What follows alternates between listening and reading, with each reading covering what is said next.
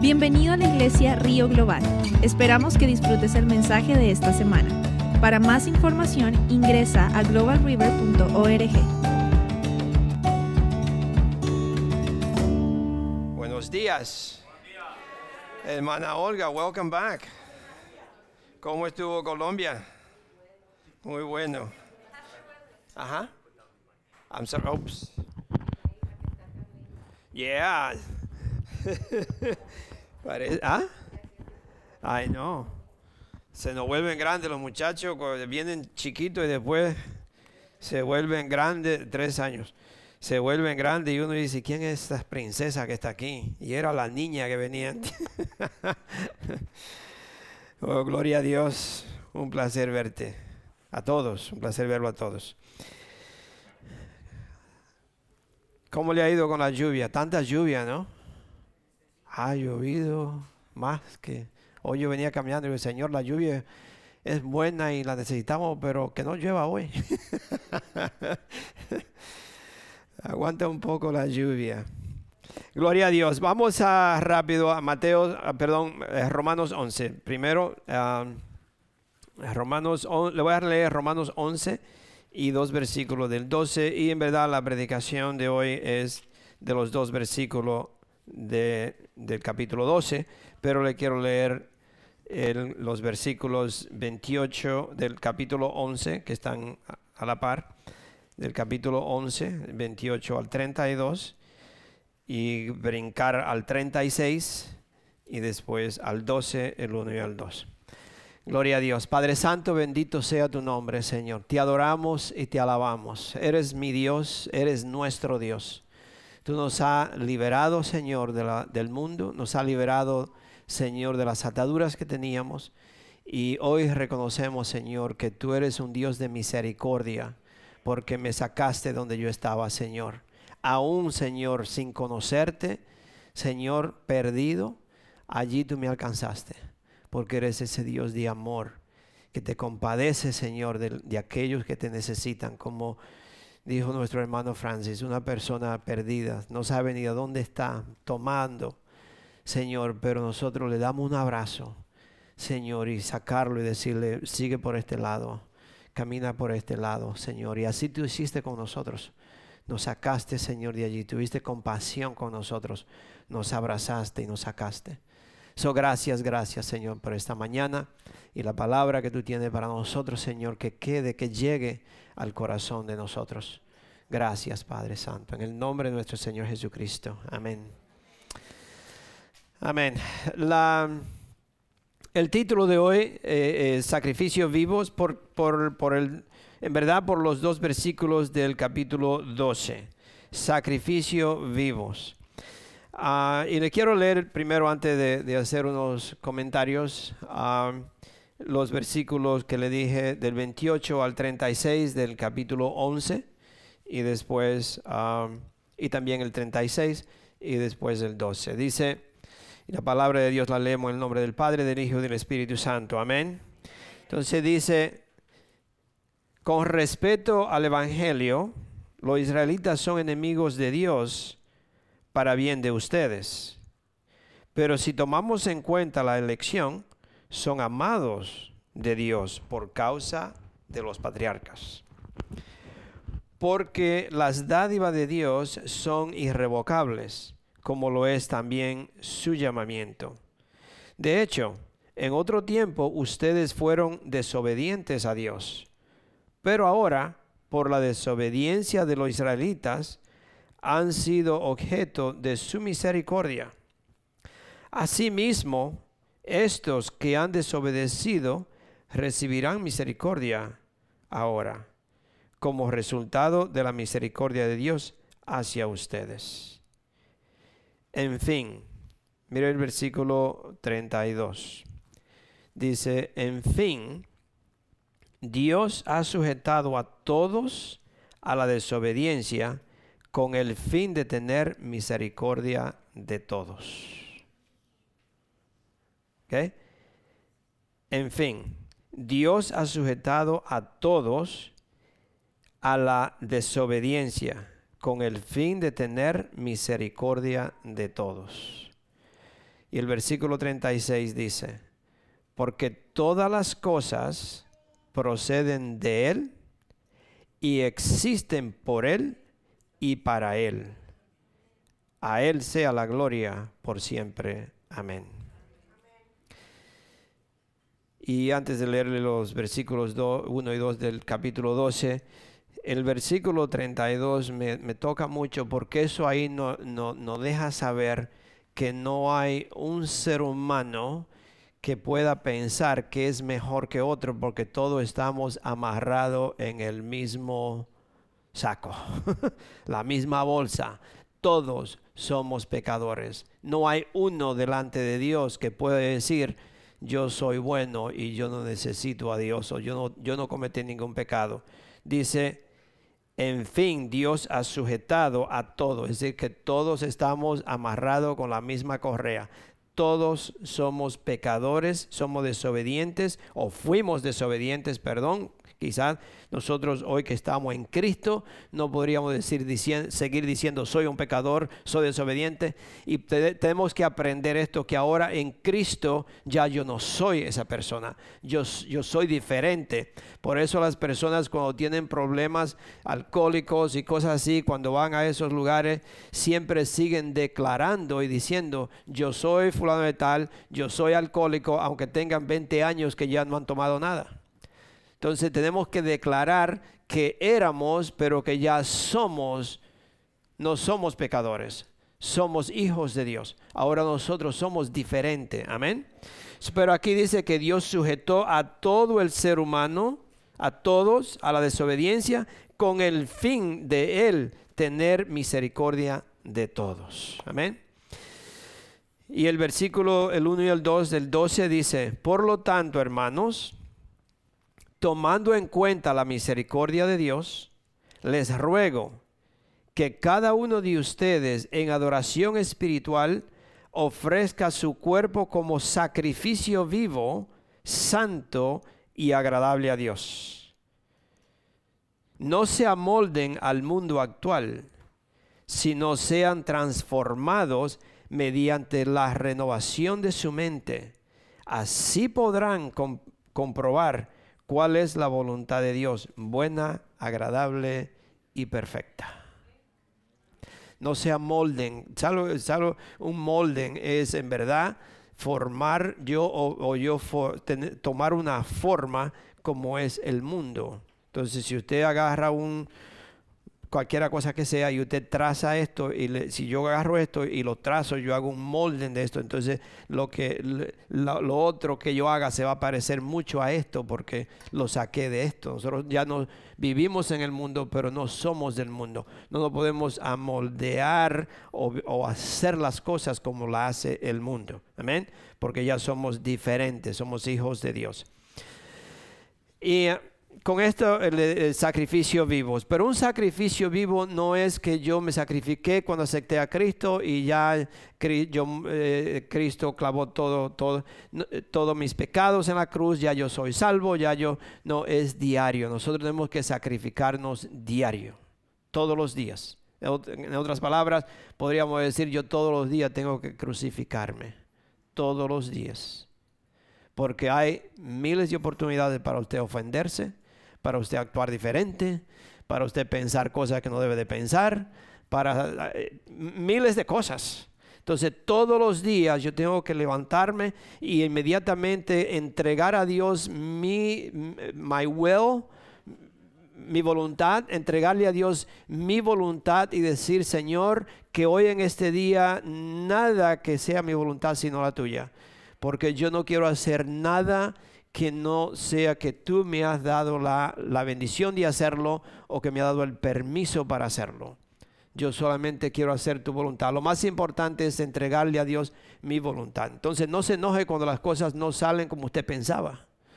O las cosas no van como usted creía que iban de ser. Dele gracias a Dios porque Dios tiene un propósito y yo me entregué a la voluntad de Dios.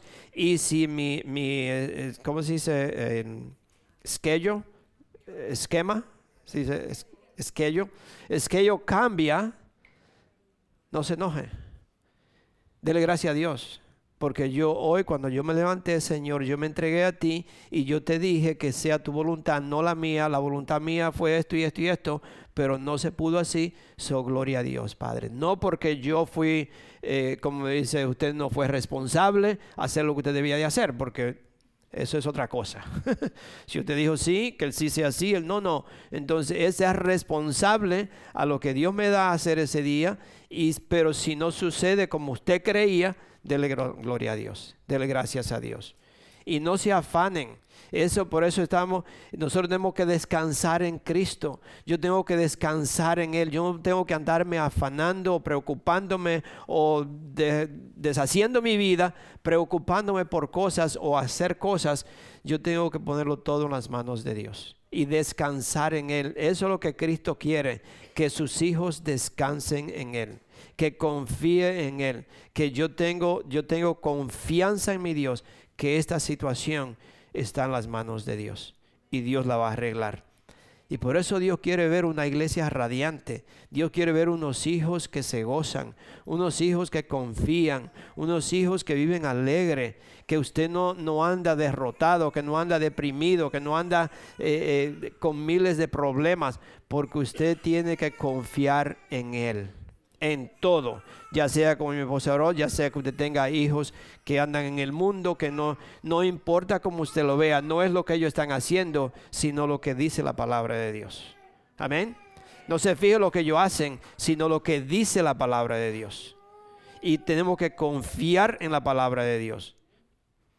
Tarde o temprano van a salir, Dios lo va a sacar. Le pedimos a Dios que nos dé el privilegio de poderlo ver con nuestros ojos naturales, pero espiritualmente usted lo puede ver porque usted dice, la está escrito, la palabra de Dios lo dice, y como lo dice Dios, Dios no cambia, Dios lo va a hacer. Amén. Dios lo va a hacer. Eso es confiar en Dios. Pero ¿cómo vamos a confiar en Dios cuando muchas veces nosotros no, le, no dedicamos tiempo para conocer a Dios, para nosotros en verdad entender quién es Dios.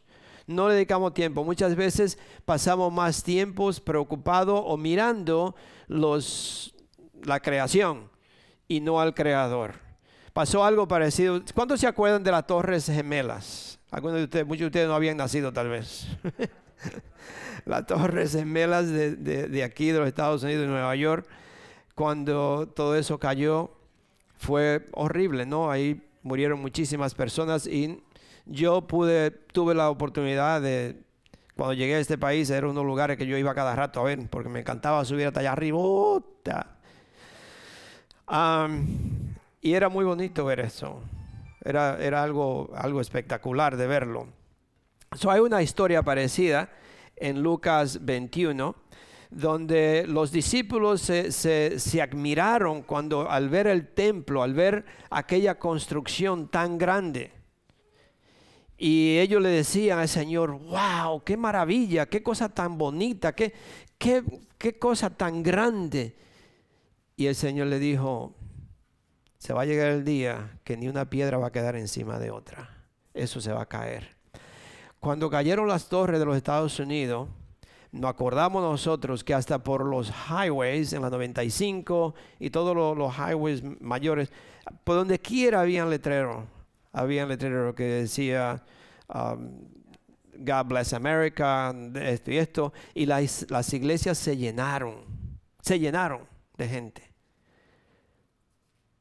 Las iglesias se llenaron de gente porque había un miedo en ellos, pero no ellos buscaron a Dios. La, gente venía a la iglesia, pero no a buscar a Dios. Venían a la iglesia como buscando una protección para ellos, pero no a Dios, porque si usted se da cuenta, un año o dos años después, este país, ni si usted no podía ni mencionar el nombre de Dios. A Dios no lo buscaron. Y hoy en día, mis hermanos, hay muchas personas que vienen a la iglesia cuando le duelen las muelas porque necesitan ayuda, pero no buscan a Dios. Lo más importante, y le digo, muela cualquier problema que usted tenga. Muchísima gente viene a la iglesia cuando tienen un problema. Mis hermanos, Dios es un Dios diario. Yo tengo que buscar a Dios todos los días. Yo tengo que buscar de Dios todos los días, entregarle mi vida, pedirle a Dios que me ayude y más todavía cuando las cosas van bien. Más todavía. Cuando las cosas van bien es cuando usted en verdad tiene que pedirle a Dios, Padre Santo, ayúdame a glorificarte con mi vida. Gloria a Dios. Gracias, Padre Santo, que mi casa está bien, que tengo trabajo, que tengo salud, que hago todo esto. Pero yo no quiero que nada de esto me quites los ojos de adorarte de buscarte. Que nada de esto sea un impedimento, que nada de esto se vuelva en mi vida un ídolo que yo pueda perder de adorarte o de buscarte. Muchísima gente, mis hermanos, cuando le empieza a ir bien en, en su vida, usted lo ve que poco a poquito, y es muy poco, pero se van apartando, porque ya no necesitan a Dios. Y nosotros necesitamos a Dios cada minuto de nuestras vidas, cada minuto de nuestras vidas. So, mucho cuidado con venir a la iglesia solo por venir. Busque de Dios. Y si usted está aquí hoy o alguien que me escucha, si usted no ha recibido al Señor Jesucristo como su Señor y Salvador, acuérdese que Dios está haciendo un llamado al ser humano. Vienen tiempos difíciles y ya es tiempo que el ser humano si usted ya conoce al Señor, como dijo el hermano Francis, ya nosotros, gloria a Dios, que estamos, como quien dice, en el bote. Ya nosotros estamos protegidos. Ya nosotros somos hijos de Dios. Ya yo reconozco que yo era un pecador y que Dios me perdonó por aceptar a Cristo como Señor y Salvador. Pero hay muchas personas que todavía no lo han aceptado y muchas veces van a la iglesia pensando que la iglesia me va a salvar.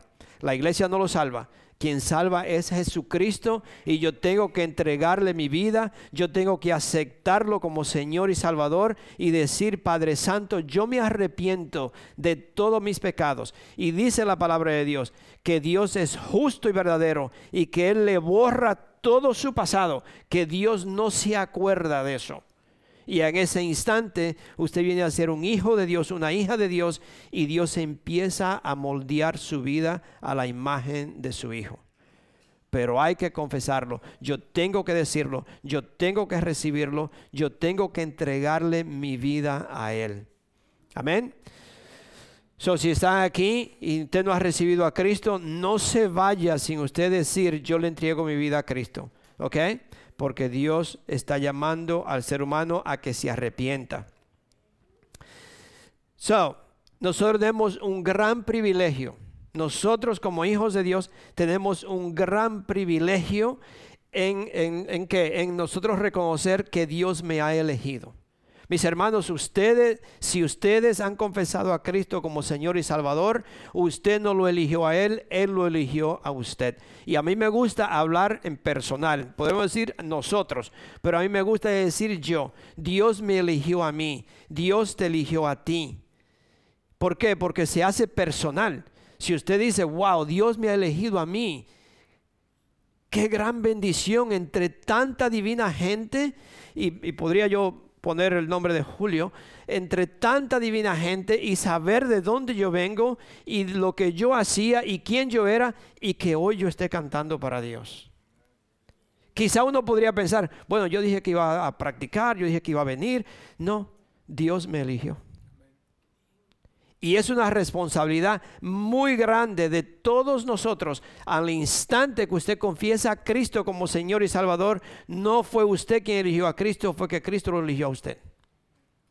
Y en ese instante Dios lo va preparando para servirle a Él. Y tiene que darse cuenta, otra cosa que nosotros tenemos que darnos cuenta, incluso usted lo puede ver, yo creo que Nicolás lo mencionó la semana pasada, en Juan 15, 16, que dice, ustedes no me eligieron a mí, yo lo elegí a ustedes. Amén. Nosotros hemos sido elegidos por Dios, mis hermanos, y usted tiene que caminar con, esa, con ese gozo y con ese conocimiento de que Dios me ha dado una gran bendición de elegirme a mí. Pero también tenemos que reconocer que al, Dios elegirnos a nosotros, ahora tengo una responsabilidad que antes no tenía. Amén. Sí. Ahora usted tiene una responsabilidad que antes no la tenía. Y eso es en todo, en todo. Si usted va a buscar un trabajo y usted llega a ese trabajo y le dice, tiene que estar aquí a tal y tal hora y ven tal y tales días, tiene una responsabilidad que antes no la tenía. Porque ahora usted llega y usted va a tener que ir a tal y tal horas y trabajar tantos días. Es una responsabilidad que no la tenía antes.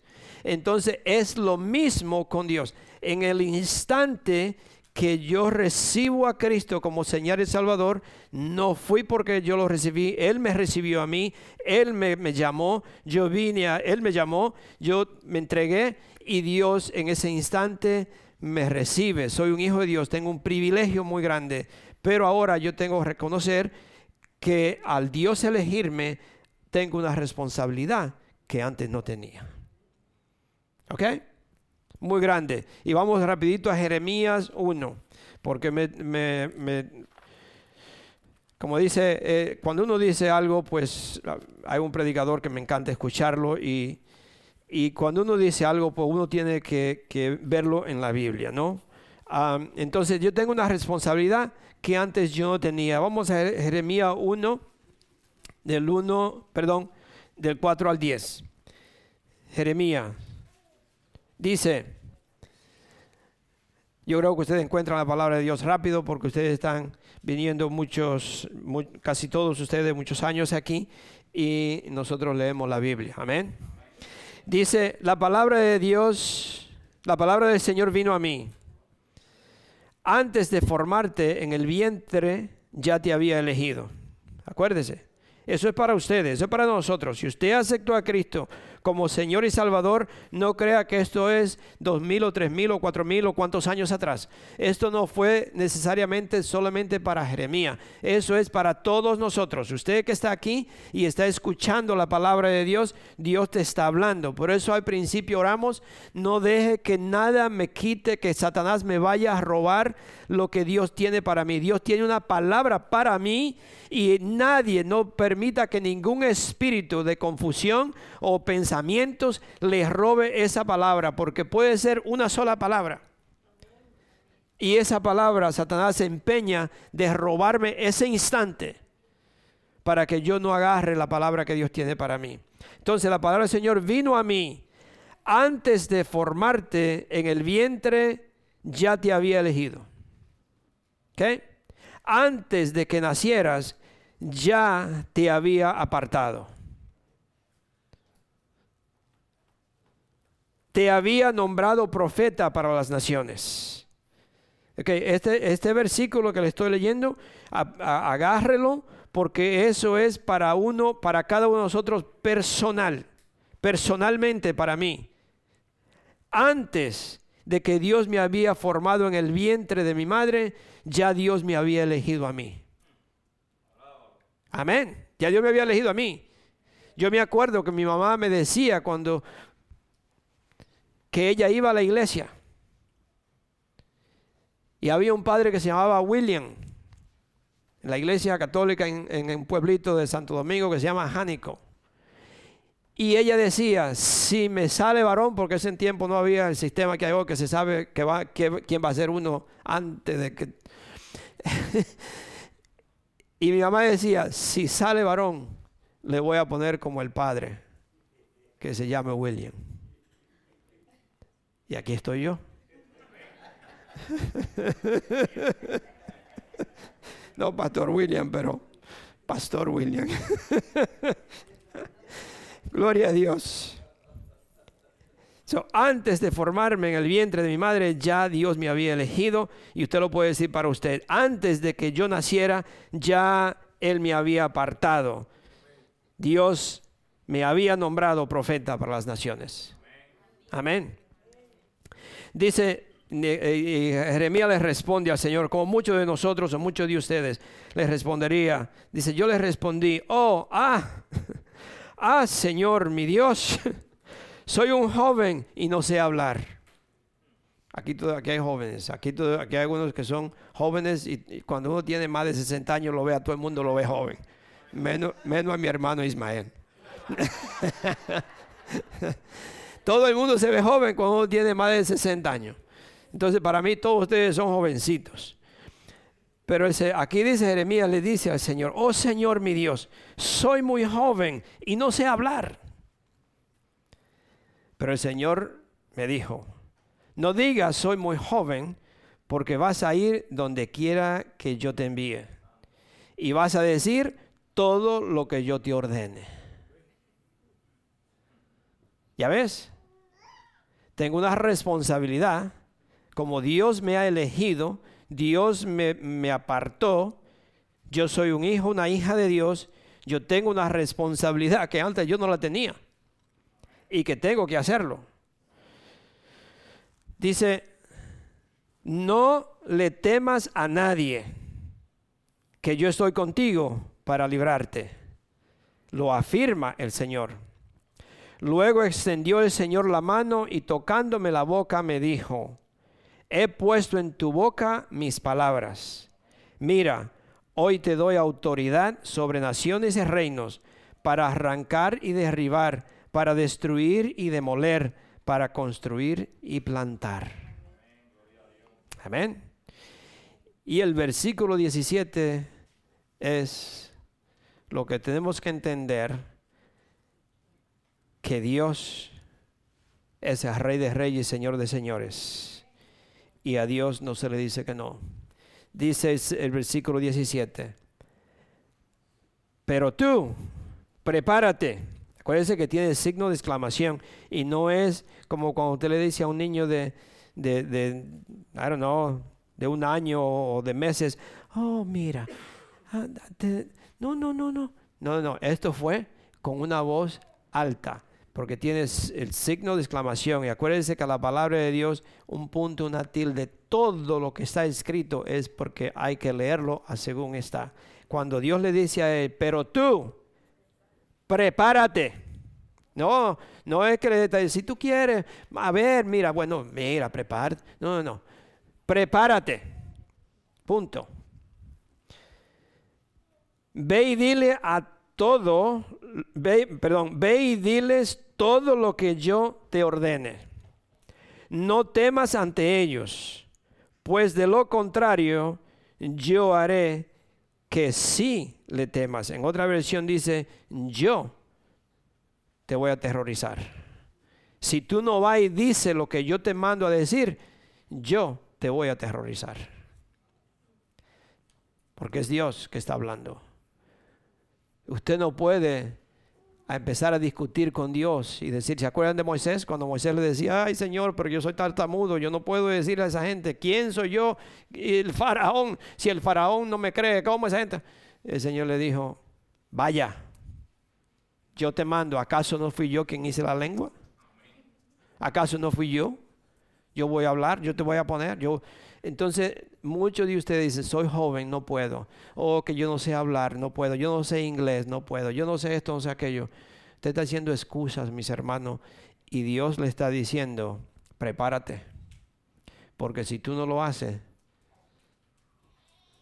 ah, esta versión dice así, pero otra versión dice, yo te voy a aterrorizar.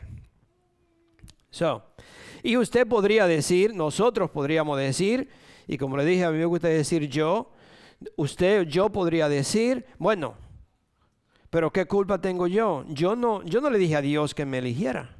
Yo no le dije a Dios que me pusiera a cantar. Yo no, yo no le dije a Dios que me hiciera pastor a mí. Yo no le dije a pastor que, yo le dije al Señor, ahora no si usted le dijo sálvame sí o no, pero quizá usted podría discutir con Dios y decirle a Dios, yo no dije esto, yo no, yo no le pedí a Dios que, me, que me hiciera, que yo fuera esto. ¿Ok? Muy bien.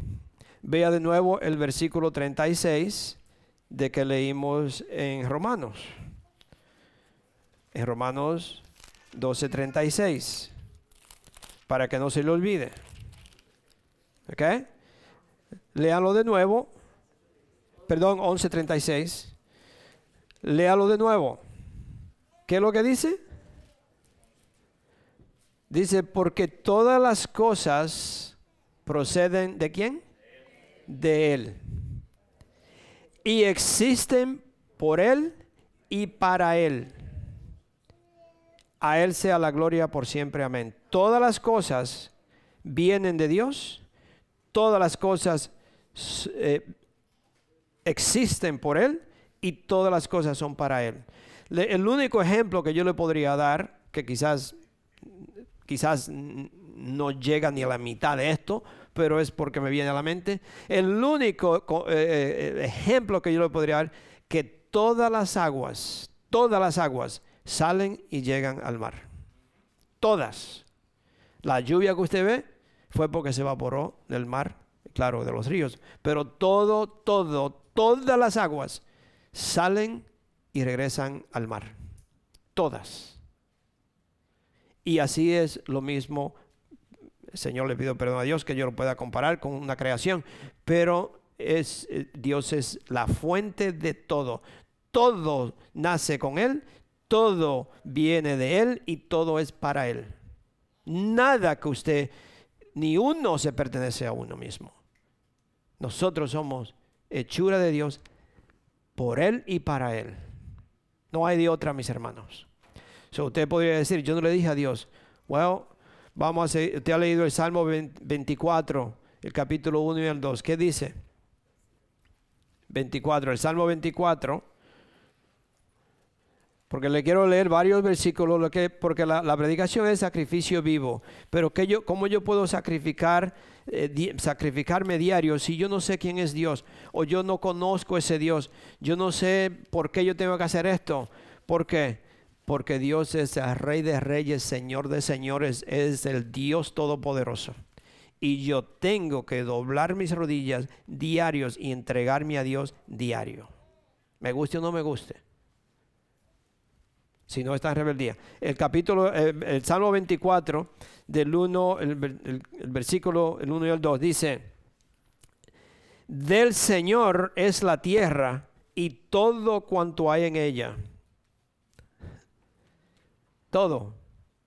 Del Señor es la tierra y todo cuanto hay en ella. El mundo y cuantos los habitan. Porque, porque Él la afirmó sobre los mares la estableció sobre los ríos. Todo le pertenece a Dios. Todo. Ni sus hijos son suyos, ni su trabajo es suyo, ni su dinero es suyo, ni su casa es suya, ni la vaca es suya. Nada es suyo. Todo es de Él. Por eso todos los días usted le da gracias a Dios que usted tiene pestaña para que le cubra los ojos de que no le vaya a caer el polvo.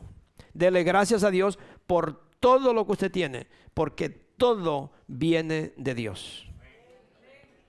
Y el que se crea que tiene algo suyo, usted se está robando algo que no es suyo. Déselo a Dios. Y, le voy a decir esto, que no está en, mis, como yo digo, garabatos aquí. No, no espere que Dios tenga que quitarle algo para usted entregárselo entréguele todo a Dios, porque todo es de Él. Si Dios le dice, deja esto, déjelo.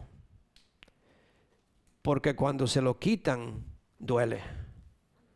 ¿Te ha quitado algo a un niño que no lo quiere soltar? Como el berrinche que hacen. Por eso mismo. Porque no lo quiere dejar, no lo quiere soltar. Y nosotros muchas veces no queremos soltar todavía cosas que hacíamos antes que lo hacíamos antes cuando no conocíamos al Señor. Empiecen a soltar la vida vieja, mis hermanos, porque Dios está eligiendo ya. Se lo digo, Dios está eligiendo ya. No es que es de, Dios ha empezado a, a sacudir la iglesia, a sacudir supuestamente sus hijos. Y se va a saber quién son y quién no son porque ya es tiempo que Dios dice, mi iglesia me va a alabar en espíritu y en verdad. Y los que no, van a empezar a dar vuelta. So, deje lo que es del mundo y busque de Dios. Busquen de Dios. Y le, le, leo todos estos versículos para que usted entienda de que Dios es al Dios que le rendimos cuenta. Nosotros no tenemos otra cosa. Mire, vamos a ver a Jeremías 18. Aquí nos habla de la, del barro. No habla del barro, porque el ser humano se cree algo y Dios nos compara con el barro. Jeremías 18 del 3 al 6 dice, entonces, o Dios le dijo a, Jeremías que fuera a donde estaban haciendo, que fuera al, al alfarero, y allí el Señor le iba a hablar. Entonces el versículo 3 dice, entonces bajé a la casa del alfarero y lo encontré trabajando en el torno. Pero la vasija que estaba modelando se le deshizo en las manos. Así que volvió a hacer otra vasija hasta que le pareció, hasta que le pareció que, la había, que le había quedado bien. En ese momento la palabra del Señor vino a mí y me dijo, pueblo de Israel, ¿acaso no puedo hacer con ustedes lo mismo que hace este alfarero con el barro? Afirma el Señor. Ustedes, pueblo de Israel, son en mis manos como el barro en las manos del alfarero. Él puede hacer con nosotros lo que Él quiera. Él puede a nosotros hacernos la forma que Él quiera. Y si me me deslizo o me rompo, Él puede volverme a alinear. Pero ¿por qué esperar eso? ¿Por qué esperar a desviarme? ¿Por qué esperar a que yo haga las cosas cuando Dios me está hablando a través de la palabra de Dios, me está hablando a través de las predicaciones, me está hablando a través de la consecuencia que me están pasando, me está hablando a través de lo que mi esposo, mi esposa me dice, me está hablando? ¿Por qué esperar a que suceda algo para entonces yo dejar que Dios me vuelva a, arreglar. ¿Por qué esperar que el matrimonio esté ya, para divorciarse, para usted buscar ayuda? Para usted decirle a, un hermano, a, los pastores o a sea quien sea, eh, ayúdeme a orar porque me está pasando esta situación. Muchísimas veces no es la otra persona, es uno mismo entonces yo tengo que, aceptar qué está pasando en mi vida, por qué esto está pasando. Y nosotros tenemos que darnos un chequeo con Dios y decir, Padre Santo, muéstrame qué estoy haciendo, qué, qué aquí está mal, porque yo voy mal. So Dios puede hacer con nosotros lo que Él quiera. Isaías 29, un librito, un libro más para atrás. Isaías 29.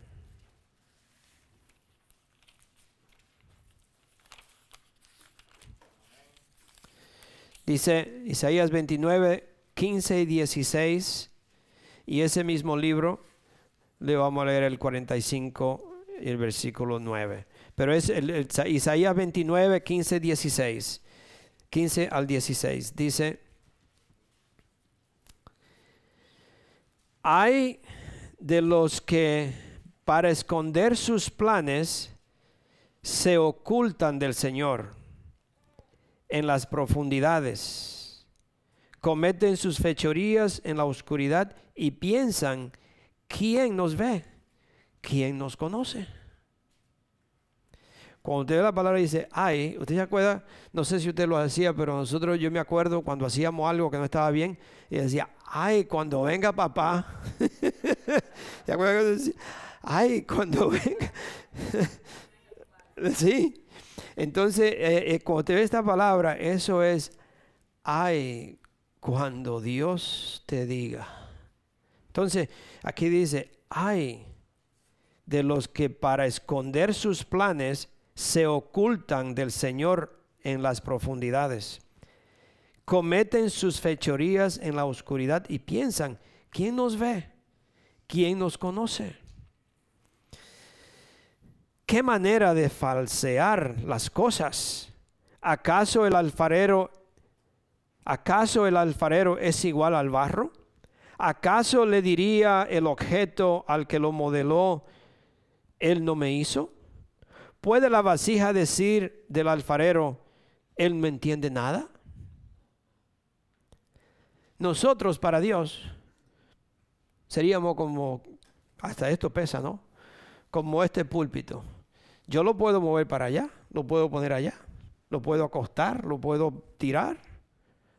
Para Dios nosotros en verdad eh, somos a la imagen de Dios y Dios ha hecho, ha puesto un valor grandísimo en el ser humano. Por eso Dios se, es celoso, Dios, Dios se enoja, Dios, Dios va, creo, a destruir al mundo por todas las inmoralidades, por todo lo que está pasando con, aborto y todas esas cosas. Por eso Dios tiene tanto celo de un ser humano, de la vida de un ser humano, porque eh, lo podría comparar con esto. Sí, Dios me hace como Él quiere y me pone donde Él quiera. Y por eso lo digo, es como un objeto, pero el valor que Dios ha puesto en el ser humano, en nosotros, en ustedes que Él bajó, que Él dijo, yo me voy a hacer hombre, yo voy a bajar y yo te voy a rescatar, yo me voy a hacer un pecador para que tú seas salvo, yo me voy a hacer un hombre para que tú tengas vida.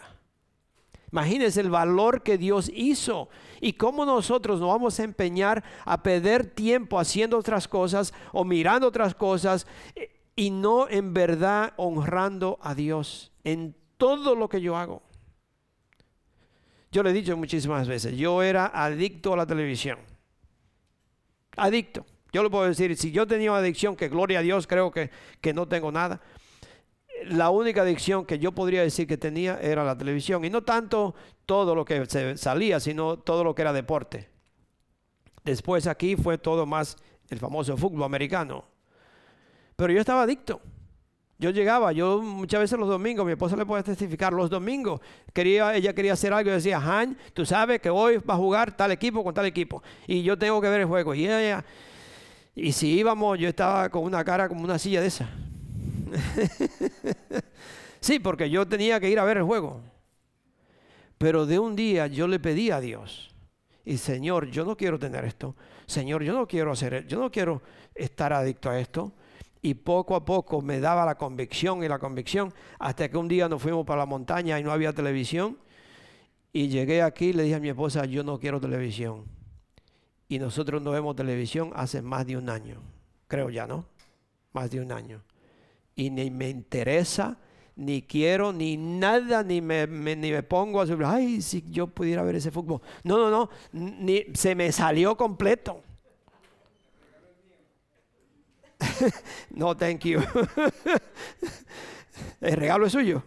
Ah, ya, ya la regalé, nada más me queda una sola y lo que vemos son las predicaciones de, esta persona que le vimos. Solamente hasta los anuncios, cuando salen anuncios muchas veces le, ponchamos y no anuncio. Nada. No, nada, nada, nada, nada. No, televisión, definitivamente. So, ¿Qué le digo? Que Dios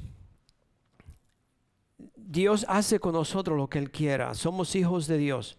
Y yo debo, con tanto lo que Dios ha hecho por mí, yo tengo que en verdad brindarle a todo, a Dios todo, un sacrificio vivo. Si tengo que sacrificar eso, yo lo sacrifico. Yo no quiero eso. Eso no me, eso no me va a ayudar en nada. Eso no me está eh, eh, eh, exaltando en nada o glorificando en nada. eso yo tengo que dejar todo eso.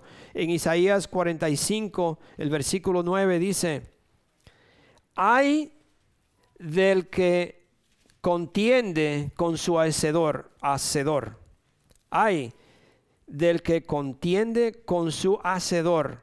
Hay del que no es más que un tiesto. Hay del que no es más que un tiesto entre los tiestos de la tierra. ¿Acaso el barro le reclama al alfarero? Fíjate en lo que haces. Tu vasijas no tiene agarraderas. ¿Acaso? Mire, estas son palabras que Dios no está comparando a nosotros. ¿Cómo usted se atreve a discutir con Dios? ¿Cómo nosotros nos atrevemos a decirle a Dios, ¿por qué me pusiste aquí? ¿Por qué me pusiste allí? ¿Por qué me hiciste de esta forma? ¿Sabe qué? Si usted lo que quiere ser es un modelo, le estoy hablando de un barro que quiere ser un modelo, pero si usted quiere ser un modelo de esos que hacen, y usted quiere que usted esté en la vitrina todo el tiempo, el proceso es muchísimo más duro que si usted lo hacen para que usted trabaje afuera, para que usted siembre una mata dentro de usted. Sí, porque el proceso es de, un barro que lo hacen para una mata afuera, para sembrar, el, ¿cómo se llama? Eh, lo hace, lo entra en el horno solamente cuando se pone duro y todo feo y todo lo ponen afuera. Y ese resiste el tiempo afuera. Pero el otro que quiere estar en una vitrina y que yo soy el mejor aquí. Uh, ah, a mí me hablaron mal y a mí se me fue la vida. Porque no, hombre, ese barrito si usted lo toca así aruña y, y usted tiene que tenerlo ni siquiera cerca de los demás porque hay pero ese tiene que pasar un proceso feísimo entre dentro del horno y después pintarlo y de nuevo para adentro y después se le hace un dibujo de nuevo para adentro. Y tiene que pasar un proceso, pero es muchísimo más delicado que el que está afuera. ¿Sí? O usted lo trata con más delicadeza. ¡Ay, no me lo toquen! Son nosotros, mis hermanos, Dios me hizo a la, forma que Él quiere que yo sea y me va a poner donde Él diga que yo quiero que esté. Y nosotros tenemos que someternos a Él, sacrificar todo para nosotros, hacer lo que Él diga. Usted no manda en su vida. Cuando Dios lo elige, Dios lo elige y ya. Y hacer lo que Él nos dice. El otro ejemplo que le podría dar es en, en Hechos 9, donde, donde Pablo perseguía a los hijos de Dios. Pablo mataba a los cristianos. Y allí dice la palabra de Dios que Jesús se le aparece y le pregunta a Pablo, Pablo, ¿por qué me persigue? Y Pablo no sabía. Entonces, ¿quién es, Señor? El Señor, el Señor le habló y le dijo, es a mí el Señor a quien tú persigues. Y lo enciega y lo manda a un lugar y después le abra a, otro, a otra persona, a Ananías, y le dice, mira, anda a tal lugar y ora por este tal Pablo que él, para que recupere su vista. No, Señor, yo no puedo ir allí porque ese hombre anda matando a los cristianos. ¿Y cómo puede ser? Y el Señor le dice, ve y ora por él porque él es mi instrumento. Yo lo he elegido a él. Yo lo elegí. So Dios nos elige. Y ahí dice en el versículo 16 que le dijo, le voy a, le voy a hacer saber cuánto tiene que sufrir por mi causa. Amén. So, nosotros tenemos que saber que Dios me ha elegido y que yo tengo que servir una nueva responsabilidad. Usted le podría decir no a Dios y el decirle no a Dios es decirle sí al enemigo. Usted no está ni aquí, no, no está en el medio y dice, no, yo, yo estoy bien porque yo voy a la iglesia los domingos, yo no hago nada los lunes, ni los martes, ni los miércoles, pero yo tampoco no voy a estar sirviendo. Ok. Ni a uno ni al otro, usted nada más vive ahí. Usted, cree que está en el medio, pero no está. O está en un lado o está en el otro. Oh, yo leo la Biblia, pero vivo de esta forma. No, usted vive de esa forma y está leyendo la Biblia para nada. Si usted vive de esa forma y usted viene a la iglesia, está viniendo para nada. Porque o le sirvo a Dios o le sirvo al mundo no la puedo contaminar las dos cosas, no puedo mezclarla las dos cosas. Por eso la palabra de Dios se refiere tanto, habla tanto de la luz a la oscuridad, de la oscuridad a la luz, que no se puede mezclar, no hay mezcla, no, no, no puede coincidir, mis hermanos. No coincide, por eso la palabra de Dios nos habla tanto de cuando nosotros somos hijos de Dios. Si yo he confesado a Cristo como, como mi Señor y Salvador, yo tengo que estar seguro que si, perdone que yo le diga, si usted es una jovencita o un jovencito y usted anda buscando una pareja o un día piensa tener una familia, asegúrese de que esta familia, de que esta mujer, este hombre, siguen los caminos de Dios porque un día, mis hermanos, explotan. Porque la oscuridad no tiene que ver nada con la luz. Como dice para Dios, Satanás no tiene nada que ver con Dios. Y por eso es que se le dice a todos nosotros, ten mucho cuidado de que tú vas a mezclar. Mucho cuidado. So, podremos decirle no a Dios, yo voy a hacer lo que yo quiera y a mí no me importa lo que dice, porque la palabra de Dios eh, es como tú la está, muchas personas dicen, oh, eso es lo que tú piensas, no es lo que yo pienso, es lo que Dios dice. Y si Dios lo dice, no hay otra forma de cambiarlo, porque ya quedó escrito. Amén. So, nunca le diga que no a Dios, porque entonces le está diciendo sí al enemigo. Dios te ha elegido a ti para que muchas personas que están perdidos encuentren el camino. Dios te ha elegido a ti. Cada uno de nosotros tiene un testimonio. Cada uno de nosotros hemos salido de alguna situación en la vida. Yo le puedo decir, como le he dicho muchísimas veces, yo le doy gracias a Dios y gracias a Dios toda mi vida, porque a lo único que yo llegué fue quizá a tomar, pero nada de barra, nada de la calle, sino en la casa, pero a mí me daban unos dolores de cabeza horribles cuando me pasaba un poquito más de una cerveza. Horrible, un dolor de cabeza. Me parecía que tenía dos drums adentro, adentro y eso me hacía. Y un día trabajando en un restaurante, yo dije, pero qué tonto soy yo. Esto es ser tonto. ¿Cómo yo voy a tomar así y llegar al trabajo con un dolor de cabeza que se me salían los ojos? Y yo dije, jamás tomo, jamás. Y gloria a Dios, que Dios me ha dado esa habilidad. Cuando yo no quiero algo, pues lo dejo y ya. no, paso trabajo con eso. Nada. Sí, gloria a Dios, porque es una bendición de Dios. So, gracias a Dios por eso. Yo, hoy le doy gracias a Dios por esos dolores de cabeza, porque eso no me dejó seguir. So, Dios te ha elegido a ti para que muchas personas vengan a Él que están perdidos. Nosotros estábamos perdidos, ustedes estaban perdidos. Cada uno de nosotros andaba por un camino equivocado. Y Dios me sacó de ese camino para cuando yo vea a una persona que va por ese camino, decirle, yo sé para dónde va porque yo vengo de allá. Yo sé lo que hay. Regrésate por este camino, porque este camino es el camino de la verdad. Este camino te va a llevar a la vida. Este camino te va, a dar bendiciones. Ese camino te lleva a la destrucción. Son ninguno de nosotros y, ninguno de nosotros tuvimos que hacer nada para nosotros ser elegidos. Ninguno de ustedes, nadie de nosotros tuvo que hacer nada para ser elegido. Dios me eligió a mí sin yo hacer nada. Y ustedes también. Ninguno de ustedes han hecho nada para que Dios lo elija. Amén. Y Dios nos ha dado ese privilegio, un privilegio muy especial, un privilegio muy especial de nosotros poder, de nosotros poder entender lo que Él hizo por mí. Y ahí es donde nosotros podemos ser un sacrificio vivo porque yo entiendo lo que Dios hizo por mí. ¿Qué fue lo que Dios hizo por ti? Ponte a pensar, llega a la casa y escríbelo si quieres. Y ponte a pensar, ¿qué fue lo que Dios hizo por mí? No, hombre, yo desde que tenía 10 años, yo andaba en la calle y yo robaba, no estoy diciendo de mí, sino que muchos de nosotros, ¿no? Yo andaba en la calle, yo hacía tal cosa, yo robaba, yo hacía esto, yo andaba con un revólver y el que se me paraba por frente lo mataba, así me hacía. Y usted empieza a darse cuenta de dónde Dios me sacó, de dónde yo andaba.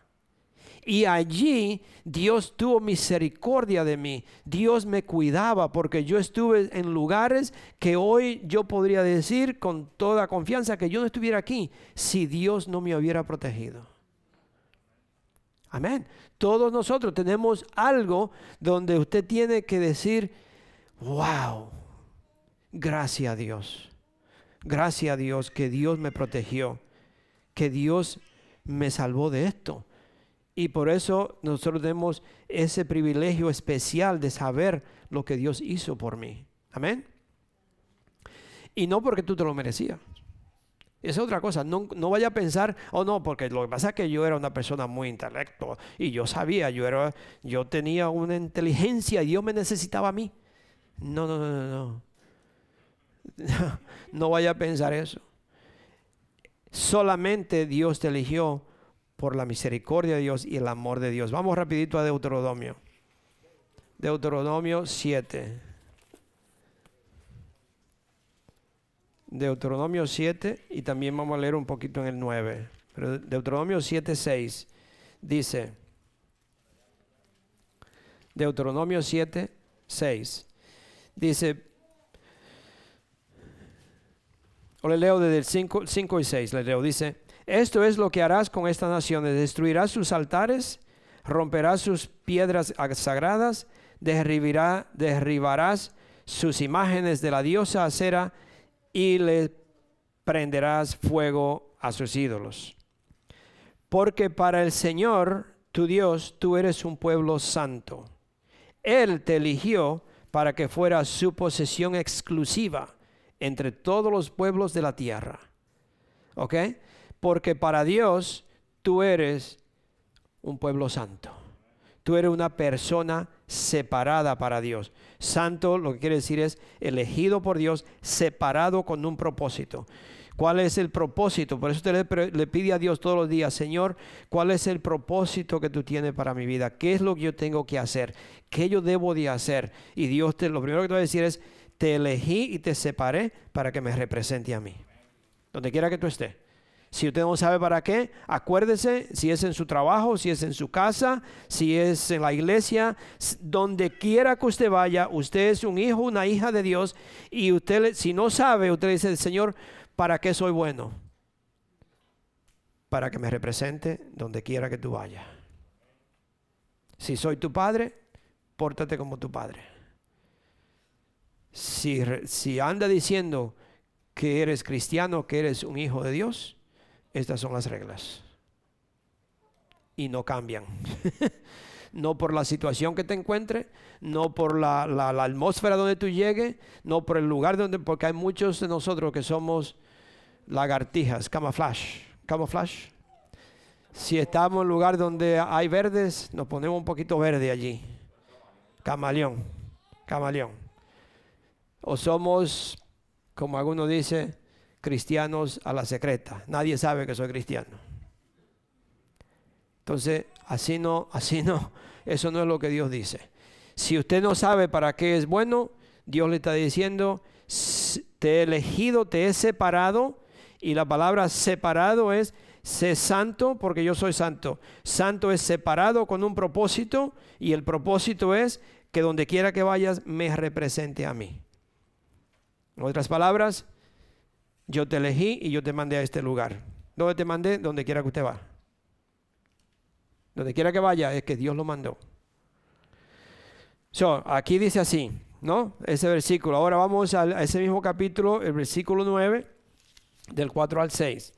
Dice, ese mismo libro, el versículo, capítulo 9, del 4 al 6. Dice, cuando el Señor tu Dios los haya arrojado lejos de ti, le está hablando de, esos pueblos, de esa gente, cuando el Señor tu Dios los haya arrojado lejos de ti, ya sea el vicio, ya sea todo, ya sea lo que, lo que sea que nosotros vemos que Dios lo, lo sacó, lo quitó de mi vida, no vayas a pensar, el Señor me ha traído hasta aquí por mi propia justicia para tomar posesión de esta tierra. No, no el Señor expulsará a esas naciones por la maldad, por la maldad que las caracteriza.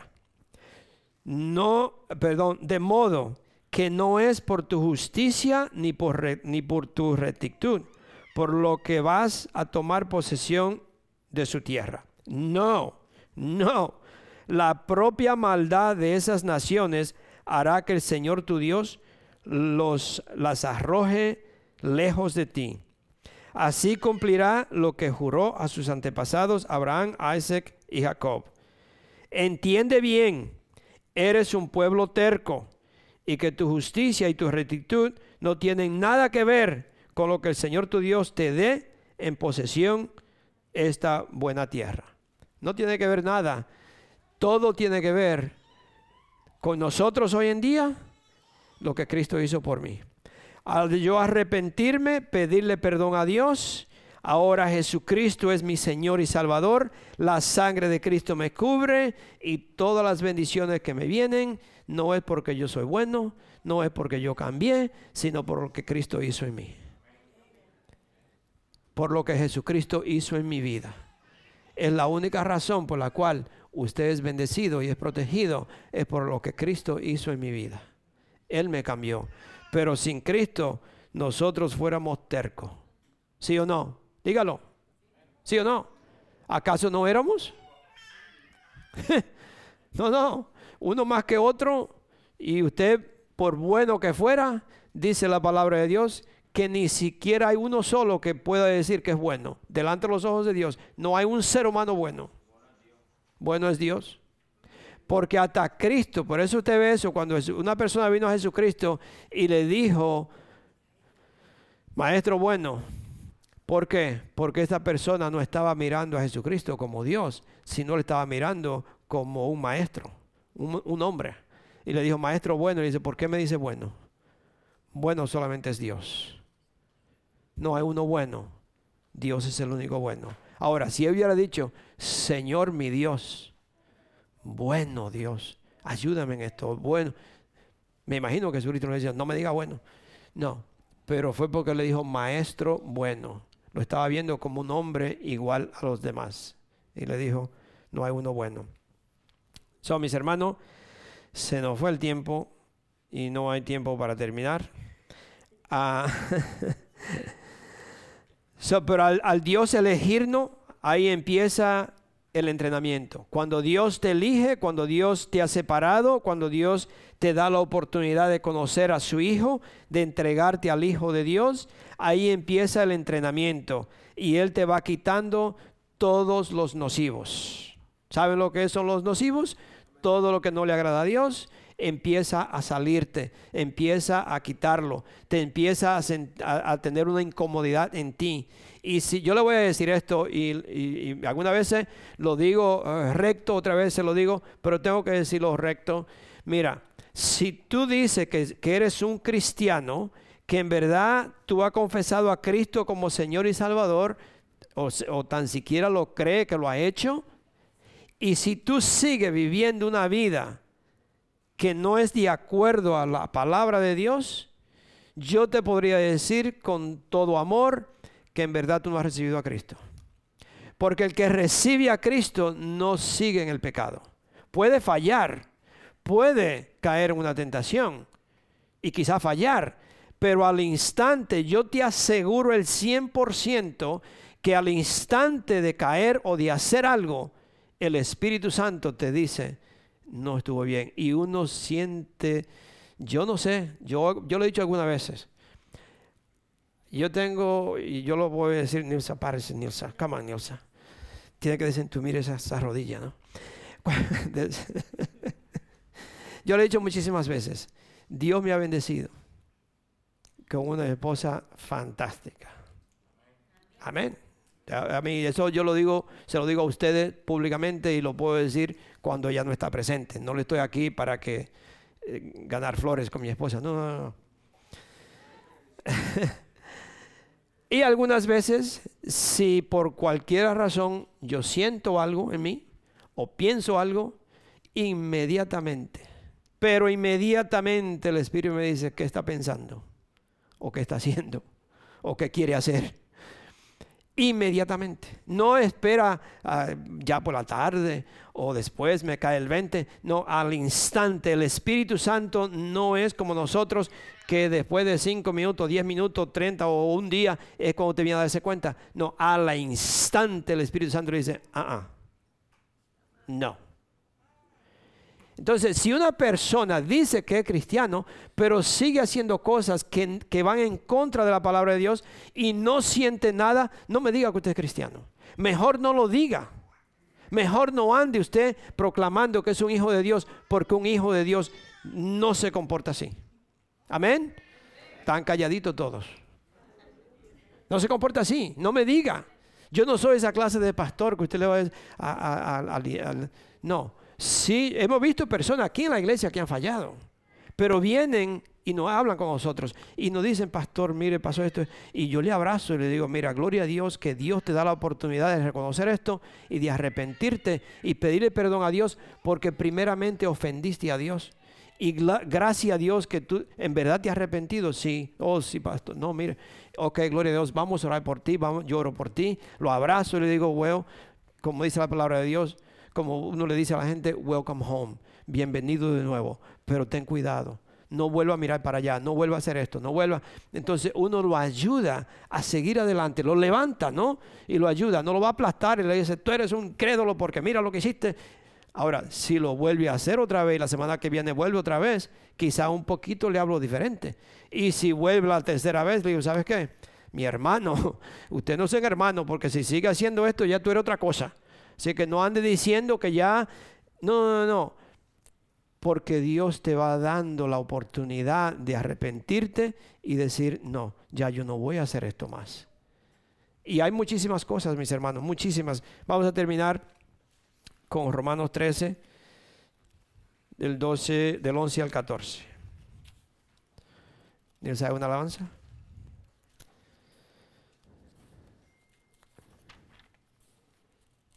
Romano está antes de hecho o después de hecho, mi hermano, mi hermano Julio.